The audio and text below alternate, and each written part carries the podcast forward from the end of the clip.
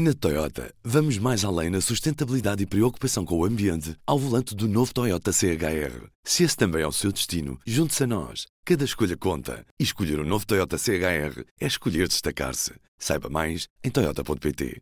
Então vamos começar? Este é o Poder Público, a semana em debate pela secção de política do público. Tânia Sapage, Helena Pereira, São José Almeida. Eu sou Ana Sá Lopes, este é o Poder Público. Estamos a gravar ao fim da manhã de quinta-feira, 1 de abril, na semana do grande confronto entre Primeiro-Ministro e Presidente da República. O Presidente promulgou as leis dos apoios sociais que violam a lei travão e o Primeiro-Ministro, que começou por considerar as justificações de Marcelo criativas, estou a citar, acabou por mandar para o Tribunal Constitucional, temendo que passe a existir um precedente estou a citar, para que a Assembleia passe a desfigurar o Orçamento de Estado. Sónia Sapaz, traduz-me, por favor, do marcelês, que é uma língua às vezes exótica, esta frase que o Presidente disse ao Expresso: é o direito que serve a política, não é a política que serve o direito. E ainda outra, a recuperação do país implica viabilizar os dois próximos orçamentos de Estado. Isto diz Marcelo Sousa. Sónia. Eu, apesar de tudo, ainda é mais fácil para mim perceber o Marcelês do que o Rioês ou assim uma coisa, porque eu tenho mais dificuldades normalmente em entrevistar, em, em perceber algumas coisas do Rui Rio. Tens razão, o Rioês uh, é uma língua difícil. Não é fácil. Mas eu acho que se, se introduzirmos uma pequena palavra aí, percebe-se melhor, que é, é, é o direito que serve a política, não é a política que se serve do direito uh, para, para tomar as decisões consoante lhe dá mais jeito. Eu acredito que esteja aqui uma crítica implícita ao governo, uh, porque, por um lado, uh, através do Ministro das Finanças, João Leão, disse que não há um problema orçamental com estas medidas. E, por outro lado, através do Primeiro-Ministro, levantou uma série de questões sobre como se pagariam os apoios com o atual cabimento orçamental. Portanto, o que, o que eu penso que ele dá a entender aqui é que, mesmo no seio do governo, houve ali certas incongruências e, e dá a entender que a política se está a servir do direito porque lhe dá jeito um, dizer que é uma questão de princípio. Uh, quanto à segunda frase, eu penso que é uma nova formulação para uma ideia que ele já havia proferido uh, na sua tomada de posse e que tinha a ver com o facto dele, dele ter as preocupações centradas em 2023. Ele está preocupado com o, que, com o que se passa até lá, com a estabilidade, mas com 2023 é que é, o, é, que é para ele o, o grande problema. Uh, que governo é que sai daí, que resultado eleitoral esperar, vai ou, vai ou não vai haver mais fragmentação Uh, eu, eu, eu noto, não sei, se, não sei para quem é essa frase exata, não sei se é para o PSD, pode ser para o PSD, a pela estabilidade, pode ser para o Bloco, pode ser para o PCP, mas eu parece-me que mostra que ele está um bocadinho com a, com a preocupação do que o Bloco vai fazer. Ele não, não percebe provavelmente o que o Bloco vai fazer nos próximos orçamentos e, e é, um, é uma tentativa de enfim, que as coisas se pacifiquem até lá. Um, mas eu, mas eu acho que todas estas ideias que ele veio desenvolvendo já, já as tinha explorado um bocadinho no seu, uh, no seu discurso da posse. Uhum. Não esta em relação ao, à questão dos apoios sociais, claro, mas à, à estabilidade política, à preocupação, ao 2023, porque ele agora fala em dois orçamentos até 2023 e ele até aí acredita que as coisas vão lá com, com palavras, a partir daí é que é que não se sabe, isso vai-lhe calhar ali a meio do mandato. Claro. Helena Pereira, nunca vimos António Costa tão duro nos últimos tempos, mas queria dizer que a última vez que tinha sido tão duro, ou quase tão duro, foi com o Bloco de Esquerda quando o partido votou contra o orçamento, o último orçamento. Passámos a ter um presidente a fazer parte da chamada coligação negativa, que Costa, uma expressão que Costa gosta muito de usar. Pois, um, é assim, uh, vou começar por dizer-te que não me surpreendeu a forma como Marcelo resolveu promulgar o decreto, o decreto não, os decretos, tal como não me surpreendeu a resposta do governo. Primeiro, uh, Marcelo Rebelo de Sousa, uh, numa altura uh, de pandemia em que ele tem feito um discurso em que é preciso realmente que ninguém Uh, ninguém fique para trás e ter muita atenção uh, aos problemas sociais que a pandemia tá, está a criar para além dos problemas de saúde. Uh, percebe-se como ele quis um, quis dar continuidade a, esta, a estas leis e não quis uh, que morressem uh, já e que seria muito difícil para ele explicar às pessoas que ele, presidente, estava a travar mais apoios sociais. Isto é contra. Uh, é contra é, é, era impossível quase Marcelo viver com isso. Portanto, eu compreendo que ele quisesse realmente fazer tudo para que os apoios sociais, este, este maior apoio social, fosse em frente. Portanto, desse lado, hum, se fosse antes das eleições, a gente até poderia dizer: ah, lá está Marcelo a, querer ser popular, a querer ganhar votos. Ele não era, agora não estão em causa os votos, eh, ele já é presidente e, portanto, uh, genuinamente, ele queria fazer tudo o que fosse possível para, hum, para ajudar as pessoas. Uh, e, nesse sentido, promulga Agora, eu acho que uh, tenho algumas dúvidas. Parece-me que, primeiro, pelo, pelo texto dele, ele contava que o impacto, uh, o impacto financeiro uh, destes novos apoios não fosse muito grande, porque com o desconfinamento não haveria lugar a tantas pessoas a pedir este apoio e, portanto, a coisa, no fundo, acomodaria-se, porque os 38 ou 40 milhões que se fala com o desconfinamento, eh, vamos entrar numa segunda fase agora em, na segunda-feira, eh, diminuiria as, as, necessidades, os pedidos de ajuda destas, de algumas destas pessoas. Eu acho que ele poderia estar a contar com isso. Depois, pelo meio, há aqui ainda outra coisa que é o novo banco.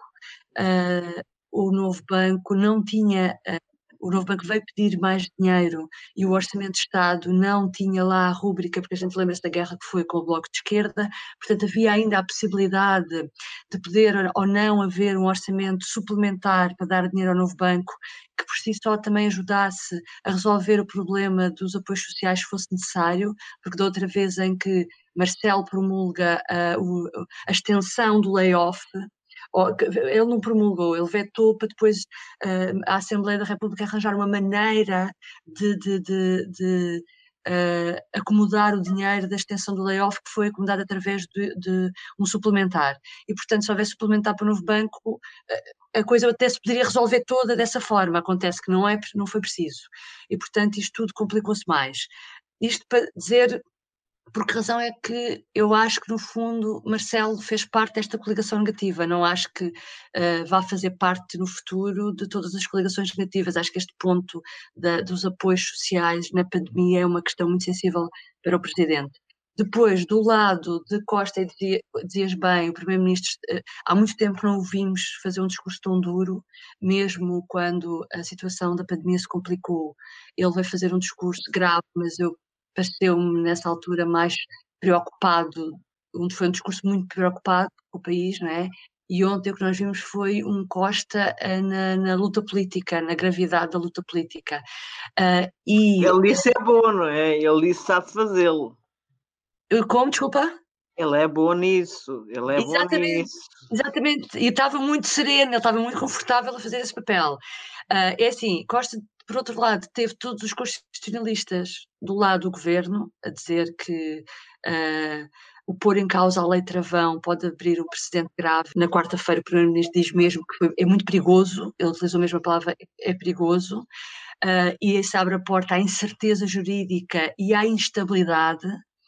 Uh, e digo uma coisa, um, tendo em conta, eu acho que há, uma grande parte do país uh, se percebermos que é lei travão, que significa que a oposição não pode desvirtuar orçamentos e impor uh, despesas a um governo que não incluiu essas despesas no seu orçamento inicial e que torna muito difícil a governabilidade ou exercício do governo uh, uh, assim, eu acho que há uma parte do país que agradece uh, António Costa que ele tenha tomado esta decisão, porque não vamos agora falar dos apoios sociais e não vamos falar de, do que é que está em causa.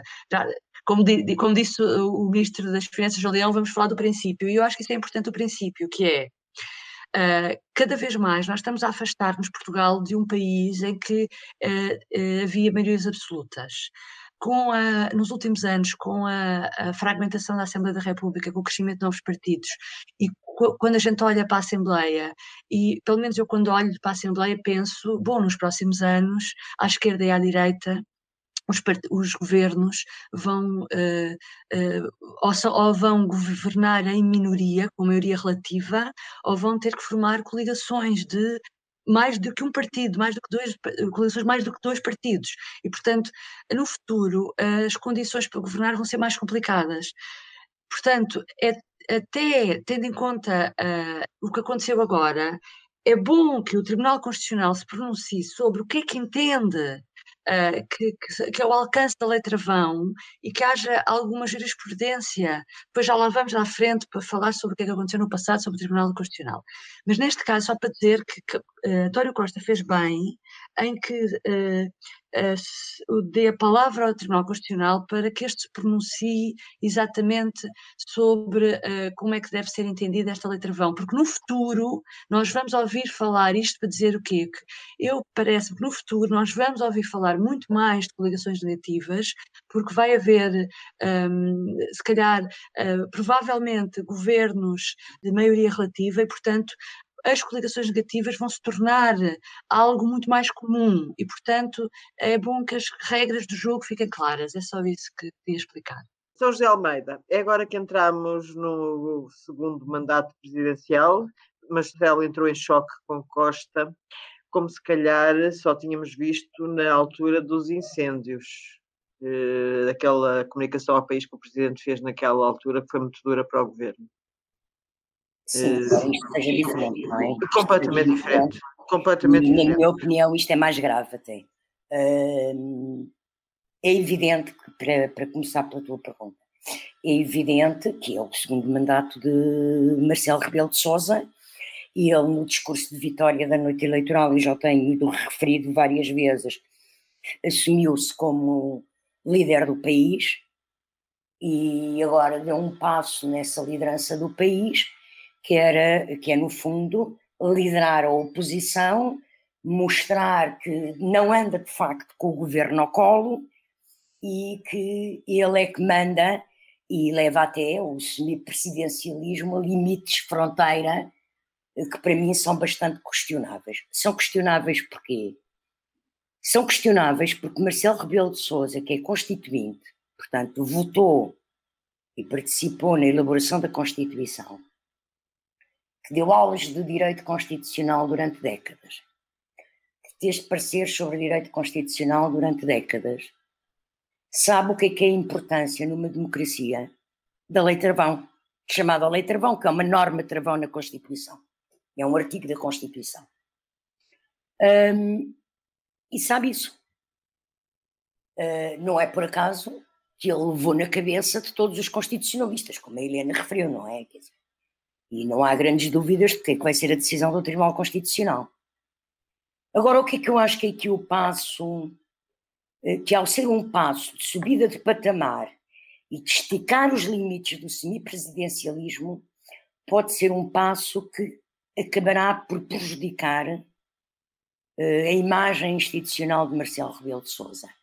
Não só ser desmentido na sua nota, portanto, no seu parecer jurídico sobre aquelas leis, que fez no, e pôs no site no domingo como justificação para a promulgação, como de facto, nesse parecer, nessa, nessa nota, e que só pode ter sido escrita pelo próprio Marcelo Rebelo de Sousa, como é óbvio, não é fruto de nenhum gabinete jurídico da presidência. Claro que não, então nós não conhecemos o homem. Claro, claro. Uh, ele introduz ali uma matiz, uma, uma nuance que é perigosa do ponto de vista democrático, não só na perspectiva de pôr em causa a Constituição, que de si já é grave, eh, porque o Presidente é que jura eh, cumprir e fazer cumprir a Constituição, não é por acaso que Costa usa essa expressão que o governo é que se arroga agora a ir fazer isso, não é? Cumprir e fazer cumprir a Constituição. Mas porque Marcelo Rebelo de Souza, o jurista Marcelo Rebelo de Souza e constitucionalista Marcelo Rebelo de Souza, dá um conselho nesse parecer que me parece um bocadinho descabido. E é nisso que António Costa também se baseia para, para, para uh, rejeitar, obedecer ao, ao, ao Presidente. O que é que eu estou a falar? Não é tanto só a questão de, a partir de agora, os orçamentos poderem ser desfigurados ad hoc por coligações negativas parlamentares. E às tantas não há controle sobre o déficit, não há investimento, não há nada, porque andamos sempre a rapar o dinheiro para coisas novas que o Parlamento decide propor, ainda por cima em ano eleitoral. É outra coisa que ele refere e que eu acho que é muito, muito importante. Marcelo Rebelo de Sousa, a certa altura, no parecer, aconselha ao governo numa coisa que traduzido para português corrente, não marcelês, é mais ou menos isto, e, o, o, o, o, o primeiro-ministro falou nisso precisamente no, no, quando, quando fez a declaração na quarta-feira. Que é, bom, como eh, as contas ainda não estão feitas nos diplomas, é evidente que isto não tem cabimento no orçamento que já está, mas vejam lá o quanto dinheiro é que conseguem rapar de outras coisas. E são precisos 40, 38 milhões, ou milhões, ou lá o. Mas se conseguirem só 10, só houver 10, pagam só a 10. E isto in, introduz uma discricionariedade na, na, na, na democracia que é que vai para além da discricionariedade sobre uh, a desfiguração orçamental e a introdução de normas orçamentais e de despesa ad hoc para além uh, fruto de coligação fruto de coligação negativa introduz aqui uma discricionariedade, que é isso, o Primeiro-Ministro foi muito claro ontem, na, na, na quarta-feira, ao fazer a intervenção, aproveitou isso muito bem, para desmontar o Presidente, que é o quê? Que é, uh, então, mas quem é, que é, quem é que, o dinheiro é menos, temos só metade do dinheiro. Quem é, a quem é que nós damos o dinheiro? A quem se inscrever primeiro no site? Como, como, é, como é que nós selecionamos a quem é que damos o apoio. Isto é, é, isto é a antítese da democracia, isto é o contrário da democracia.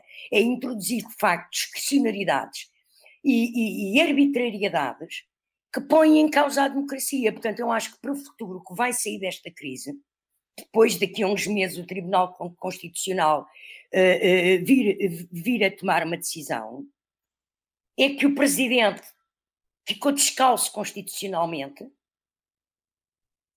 como, e como defensor do regime, e quem fez esse papel foi o Primeiro-Ministro. Mas não está em causa os apoios sociais, porque, como o Primeiro-Ministro disse, e como faz parte das regras, até ao Tribunal Constitucional se pronunciar, o governo vai ter que pagar este dinheiro e vai ter que inventar o dinheiro para pagar este, estes apoios. E na altura, depois já não vai haver retroatividade, e portanto não, as pessoas não vão ter que devolver o dinheiro. Portanto, o que está em causa aqui assim não é de facto o faltar o apoio às pessoas, é assim uma questão de princípio e defesa do regime democrático. O regime democrático é aquele que mais tem que obedecer às regras que o regulam. Porque é essa não arbitrariedade e essa não discricionariedade que diferencia as democracias das ditaduras ou dos autoritarismos.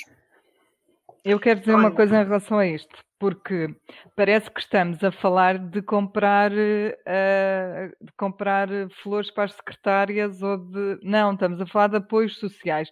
E o que o Presidente também diz é que é resolvam isto sem tocar na lei travão. Ele sabe perfeitamente que existe uma lei travão, não é? Ele sabe que existe isso. Ele não quer que se aumente a despesa. E ele faz outra, ele, ele lembra outra coisa, que é onde é que está o decreto? Tratem do decreto de execução orçamental, porque é o decreto de execução orçamental que vai explicar onde é que as coisas são gastas, quais são as verbas determinadas para, para certos uh, pacotes sim, de gastos. Mas, mas, mas oh, Sónia, de qualquer forma. Isso não está definido, portanto, há verbas sim, que podem sim. transitar de um, de um, lado para o outro. Mas é, é, óbvio. é esse transitar de um lado para o outro que introduz que ainda é possível porque ainda não há decreto.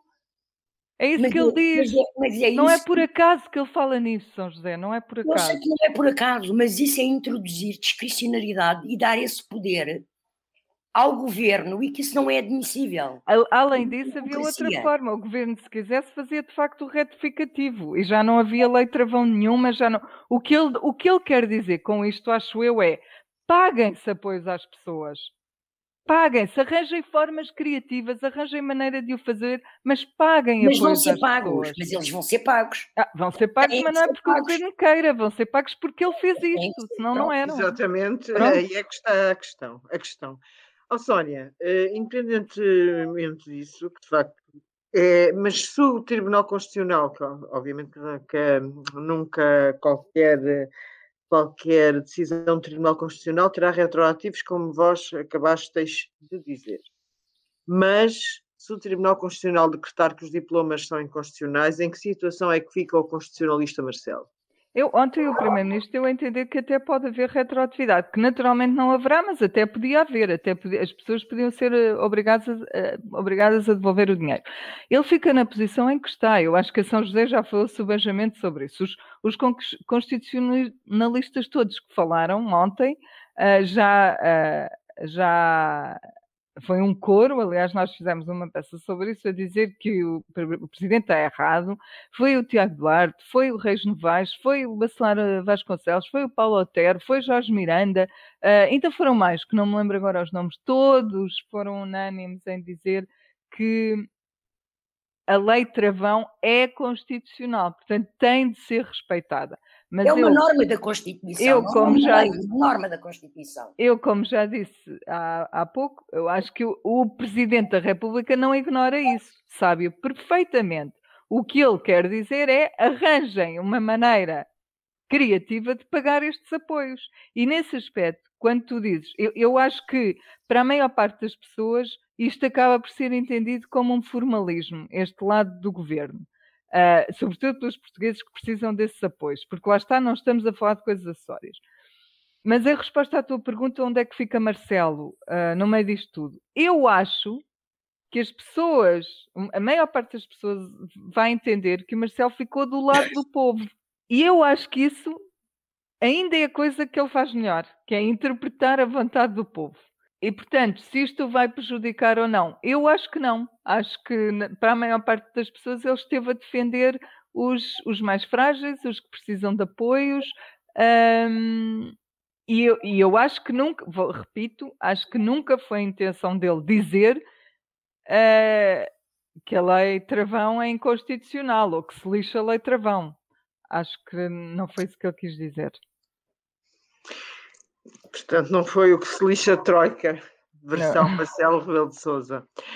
Helena Pereira, eh, Costa disse temer passar a existir o tal precedente de passar-se a desfigurar o Orçamento de Estado. Eh, mas já houve um precedente em 2018, uma chamada coligação negativa aprovou a abertura de um concurso para professores que o governo também achou que violava a lei travão e o PR promulgou e o Tribunal Constitucional deu razão ao governo. Portanto, já aqui estivemos antes. Pois, é como, eh, é como Marcelo dizia, eh, Marcelo não foi na, na, na sua declaração de que as coisas não são pretas e brancas, mesmo para o Tribunal Constitucional não são. Aqui eh, alguém lembrava que nos anos 90, na altura do governo do- dos governos minoritários de Guterres, coligação uniu-se para acabar com as portagens do Oeste Ah, exatamente. e o governo dizia que realmente era um aumento de grande despesa, e era. Aquilo foi para o Tribunal Constitucional. Isso foi no tempo do Marcelo, como Foi líder. do tempo do Marcelo, foi, foi, foi. Exatamente, exatamente. O Tribunal Constitucional dividiu-se e só por um voto é que aquilo passou e foi considerado constitucional. Portanto, o próprio Tribunal Constitucional, eh, enfim, não me eh, engano, a argumentação na época que, que vingou, mesmo por um voto, mas que vingou, e hum, eu posso estar enganada, mas eu acho que a argumentação invocava questões sociais. Pois é, eu, eu na acho que é tudo muito relativo. E eu, exatamente. Mesmo para o Tribunal Constitucional, é impressionante, não é? quando se diz que há, quando há dois constitucionalistas, há duas opiniões. Normalmente diz-se isso. Mas, mas o que me parece, vol- eh, voltando ao Tribunal Constitucional, aqui acho que é uma, eh, insisto, acho que é uma oportunidade para o Tribunal Constitucional se pronunciar sobre várias coisas. Eu tenho várias dúvidas. Primeiro, como a Sónia dizia, há uma lei de execução orçamental que tem sido usada, como nos últimos anos, cada vez mais, como artifício para gerir o orçamento. Em 2019, o governo só aprovou em junho uh, desse ano, precisamente porque, enquanto não houvesse lei de execução orçamental, havia uma série de subsídios e de despesas que não poderiam ser feitas e, portanto, andou a adiar a aprovação da lei para conseguir ir gerindo melhor uh, as almofadas. Uh, as cativações também. Cativações. Portanto, um, uh, eu não sei exatamente se o Tribunal Constitucional se vai cingir uh, a este caso de apoios sociais à norma travão, mas como o Tribunal Constitucional também consegue ser criativo e responder, como nós vimos no caso da eutanásia, responder a que coisas que não lhe são perguntadas quando são pedidos os pareceres de constitucionalidade, eu gostava que o Tribunal Constitucional, e porque no passado já teve realmente também posições contraditórias, uh, nomeadamente se pronunciar sobre, já agora, então, as leis de execução orçamental que dizem que dentro da mesma, que dão poder aos ministérios, dentro do seu dinheiro de cada ministério, de transferir dinheiro de uma rúbrica para outra, portanto, se assim for, Uh, não havia problema com os apoios sociais, uh, tirava-se dinheiro de outro sítio para pôr ali, por exemplo, gostava de perceber exatamente o alcance dessa lei de execução orçamental. Quando a Constituição de, da República foi aprovada, não havia, nessa altura, o país não sonhava que, que, que, que houvesse excedentes orçamentais, como nós tivemos com o Centeno. E as almofadas que existem e as cativações que são possíveis. Portanto, quando essa norma foi criada, uh, uh, eh, e, até era interessante ir ouvir os, os, deputados constituintes que ainda existem eh, sobre como é que a gênese dessa lei, com que espírito é que essa lei foi, essa, esse artigo nessa lei, esse artigo da norma travão foi criado, porque uh, as coisas agora estão, são diferentes. E, e é difícil uh, as pessoas perceberem que há um governo que diz, ok, não posso, uh, não posso dar dinheiro para isto, porque há uma norma travão, quando há uma almofada criada através de cativações enorme, que tem muito mais dinheiro do que 30 milhões. Portanto, estas coisas eu gostava de perceber. Por último, a, o artigo da, da Lei Travão diz mesmo na Constituição que a Assembleia da República não pode aceitar propostas que aumentem a despesa. Portanto, o problema começa logo com, neste caso, com o Ferro Rodrigues. Qual é o papel dos presidentes da Assembleia da República? Como nós sabemos, todas as, as, as, propostas dos partidos que aumentam a despesa do orçamento, eu não me lembro de algum presidente da, da, Assembleia da República ter dito, não senhor, não posso aceitar isto porque isto viola a lei travão. Mas é isso que está na Constituição o Presidente da, Assembleia da, da, Presidente da Assembleia da República não pode aceitar propostas, ou seja, nem as pode submeter à discussão e à votação, tem que as rejeitar liminarmente. Portanto, eu acho que há aqui uma reflexão sobre a lei travão, então, que passado estes 45 anos também se podia fazer. Só isso. Olha, é capaz de uma boa ideia. São José. Costa já ameaçou várias vezes com crises políticas, mas desta vez, curiosamente, num dos seus discursos mais dramáticos, não o fez. No princípio da semana, disse que só haveria crise política se uma moção de censura fosse aprovada pelo Parlamento. Há aqui uma mudança no Primeiro-Ministro. Marcelo aconselhou, aliás, a dialogar mais, sendo que é um governo minoritário. Não creio que seja uma mudança de estratégia, porque essa hum, essa inflexibilidade na negociação já surgiu no último Orçamento de Estado, não é? Em que houve rompimento entre o PS e o governo de um lado e o BE do outro. Um, portanto, não vejo que seja uma mudança de estratégia. Uh, vejo é que António Costa percebeu que está verdadeiramente isolado, não é? Que cada vez vai ser mais difícil, e aqui voltamos ao início do podcast, vai ser cada vez mais difícil negociar orçamentos de Estado e, portanto, está a, a, a subir os patamares um, de, de, de, intransigência nessa negociação. Uh, e, por outro lado, também afirma uma independência uh, grande em relação aos outros órgãos de soberania, não é? E, faz uso dos seus poderes. Eu não vejo que haja aqui uma mudança de estratégia, mas uma, uma subida de patamar no, no que é. Quer dizer, porque é assim, depois disto, quer o Bloco, quer o PCP, quando forem negociar o próximo Orçamento de Estado, sabem que há linhas que Costa não ultrapassa. E, portanto, se quiserem de facto negociar o Orçamento de Estado, têm que estar, ter, ter, um pouco mais de. O PCP tem essa flexibilidade, o BE é que não tem tido tanto, ou não teve no último orçamento. Uh, e daí, isso depende de quê? De saber se quer o PCP, quer o BE, estão interessados em que haja eleições. Porque, de facto, a partir deste momento e esta intransigência da, ou esta afirmação da sua independência por parte do Primeiro-Ministro, veio colocar no horizonte, com alguma veemência maior do que antes, a possibilidade do governo cair antes de 23, antes da data prevista para as próximas legislativas. Vamos passar ao desconfinamento, que enfim, que já está em curso uma parte e que será aumentado uh, a partir da próxima semana. Sónia Sapage, eh, vamos entrar então na segunda fase, mais escolas a abrirem, esplanadas, ginásios. Não temos a subida de casos, que acaba por ser um bocadinho é, inevitável. Sim, não pode ser que não esteja a contar com isso, não é? É uma coisa que decorre da abertura, já, já aconteceu antes. Nós abrimos uh, no verão e depois no fim do verão os números pioraram, foi, foram piorando e no fim do verão pioraram tanto que voltámos a pôr uh, a questão do, do, estado de calamidade e os estados de alerta em cima da mesa e acabámos no fim por voltar ao estado de emergência. Acho que é natural que isso, que isso aconteça. Um, Preocupa-me mais Uh, preocupa mais o que está a acontecer nos outros países à nossa volta, na França, na Alemanha, que estão a, a fechar outra vez uh, por causa de, do aumento de casos relacionados com a variante inglesa.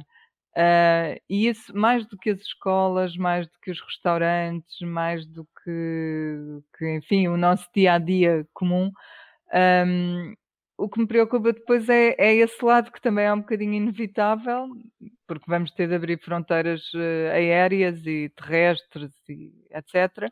Mas preocupa, preocupa mais essa fase, quando voltarmos a ter turismo, quando voltarmos a estar mais, uh, mais frágeis perante as ameaças de, dessas estirpes externas que, que se tornaram uh, mais perigosas. Um, por, por agora acho que já é uma coisa que nós todos desejamos tanto que os primeiros números não nos vão assustar, espero que não se façam muitas, muitas asneiras. Nós agora temos aquele quadrozinho dos quatro quadrados para perceber sempre em que posição estamos, portanto, também vamos, nós próprios temos a responsabilidade de, de conter, de nos contermos e de nos mantermos ali no quadradinho verde, um bocadinho mais acima, um bocadinho mais abaixo, mas de nos eh, mantermos por ali. Um, espero que essa subida, só espero que essa subida seja assim muito lentinha para podermos esperemos todos usufruir do verão. Sim, esperemos que sim, porque acho que começamos a ficar desesperados com este confinamento. Há quem receie já uma outra vaga em maio, em finais de maio. Um, nem quero pensar nisso. Sim, não vamos pensar nisso. E para já, Helena Pereira, vou-te fazer uma pergunta para não pensares nisso. Já escolheste a esplanada onde vais almoçar na segunda-feira? Acho que já pensei nisso, porque deixa só contar então algo da minha vida pessoal. Quando foi do anterior desconfinamento, como a gente não podia ir uh, até muito longe, no fundo, eu, quando para desconfinar, ia à esplanada aqui do café mais perto de mim. E passei a ir muitas vezes lá almoçar, em vez de ir à tarde tomar café, aproveitava a hora do almoço para, para uh, sair de casa e, e arejar, não é? Então ia almoçar na esplanada. Acontece que esse café, uh, desde que desde há dois meses que entramos no confinamento, fechou, nem nunca mais vendeu nada ao postigo. E eu temo que não venha a abrir mais, sabes? Porque continua a estar fechado.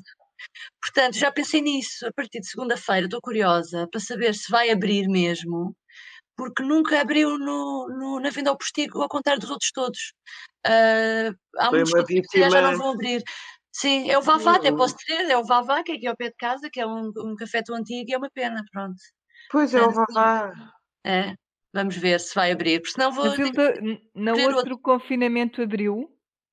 Abriu, abriu com vendas ao postigo, ia lá buscar pois. comida à hora do almoço e desta vez fechou mesmo, por isso é que eu estou, fiquei na dúvida se aquilo não, não é Temos que ver se o Bavá não foi uma das vítimas da, dos estragos económicos do, do confinamento. Exatamente. Mas eu já tenho um almoço uh, pré-agendado com ah, amigas numa esplanada de duas mesas separadas.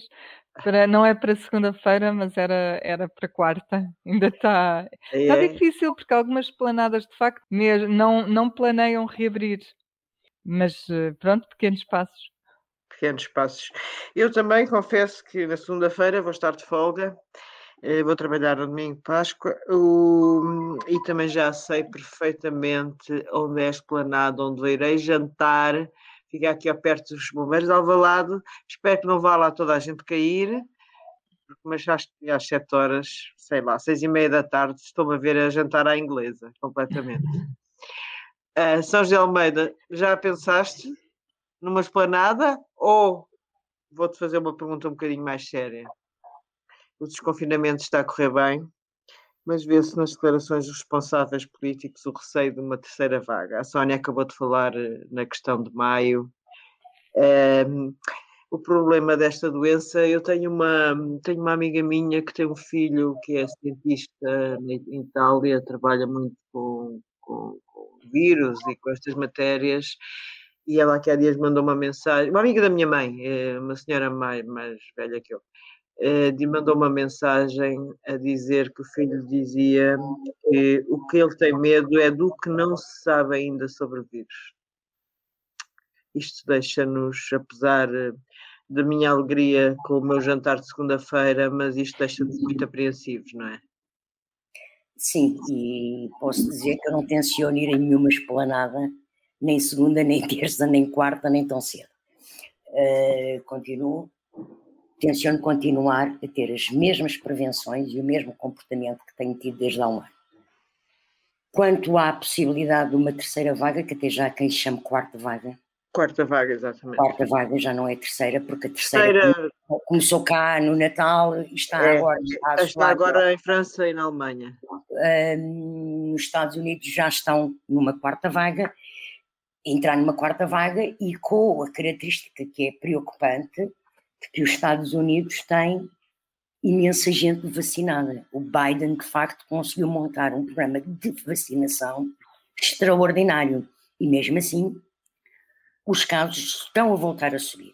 Oh, São José, mas isso é uma coisa que me intriga, porque estes países europeus também já têm muitas vacinas e, os, e as vagas pois, são brutais. Se calhar a vacina, enquanto não houver imunidade é muito... grupo, não funciona para Mas nada. mesmo assim a vacinação na, na, França e na Alemanha não está assim tão boa como está nos Estados pois Unidos. Não, pois, pois não, porque a Europa tem o problema de... Não está é. como nos Estados Unidos. Desgraça. Os Estados Unidos está muito mais avançado. Estados Unidos e Israel. Mas aconteceu em Israel também, eles estavam super vacinados sim, sim, e tiveram... Sim, sim, sim, e tiveram, pronto. É assim, nós não sabíamos de facto o comportamento do vírus, as consequências do vírus, e, portanto, a responsabilidade é muito grande. Agora, é evidente, e para ser muito rápida, que já estamos adiantadas na hora, é evidente que eu tenho a pior das. Uh, o pior dos temores, ou seja, não tenho nenhum otimismo em relação a este desconfinamento.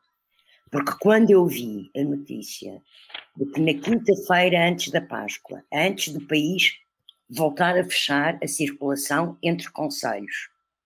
Na quinta-feira, 25, creio, de março, saíram do seu conselho de residência mais de 10% da população portuguesa. Eu temo o pior para 15 dias depois, ou seja, nós, dia 5, vamos todos poder ir às planadas, vai ser tudo ótimo. Há mais o segundo e o terceiro ciclo voltam às escolas, há lojas que abrem, tudo bem mas eu quero ver o que é que acontece a 19. Ou seja, nós vamos entrar no segundo patamar de desconfinamento.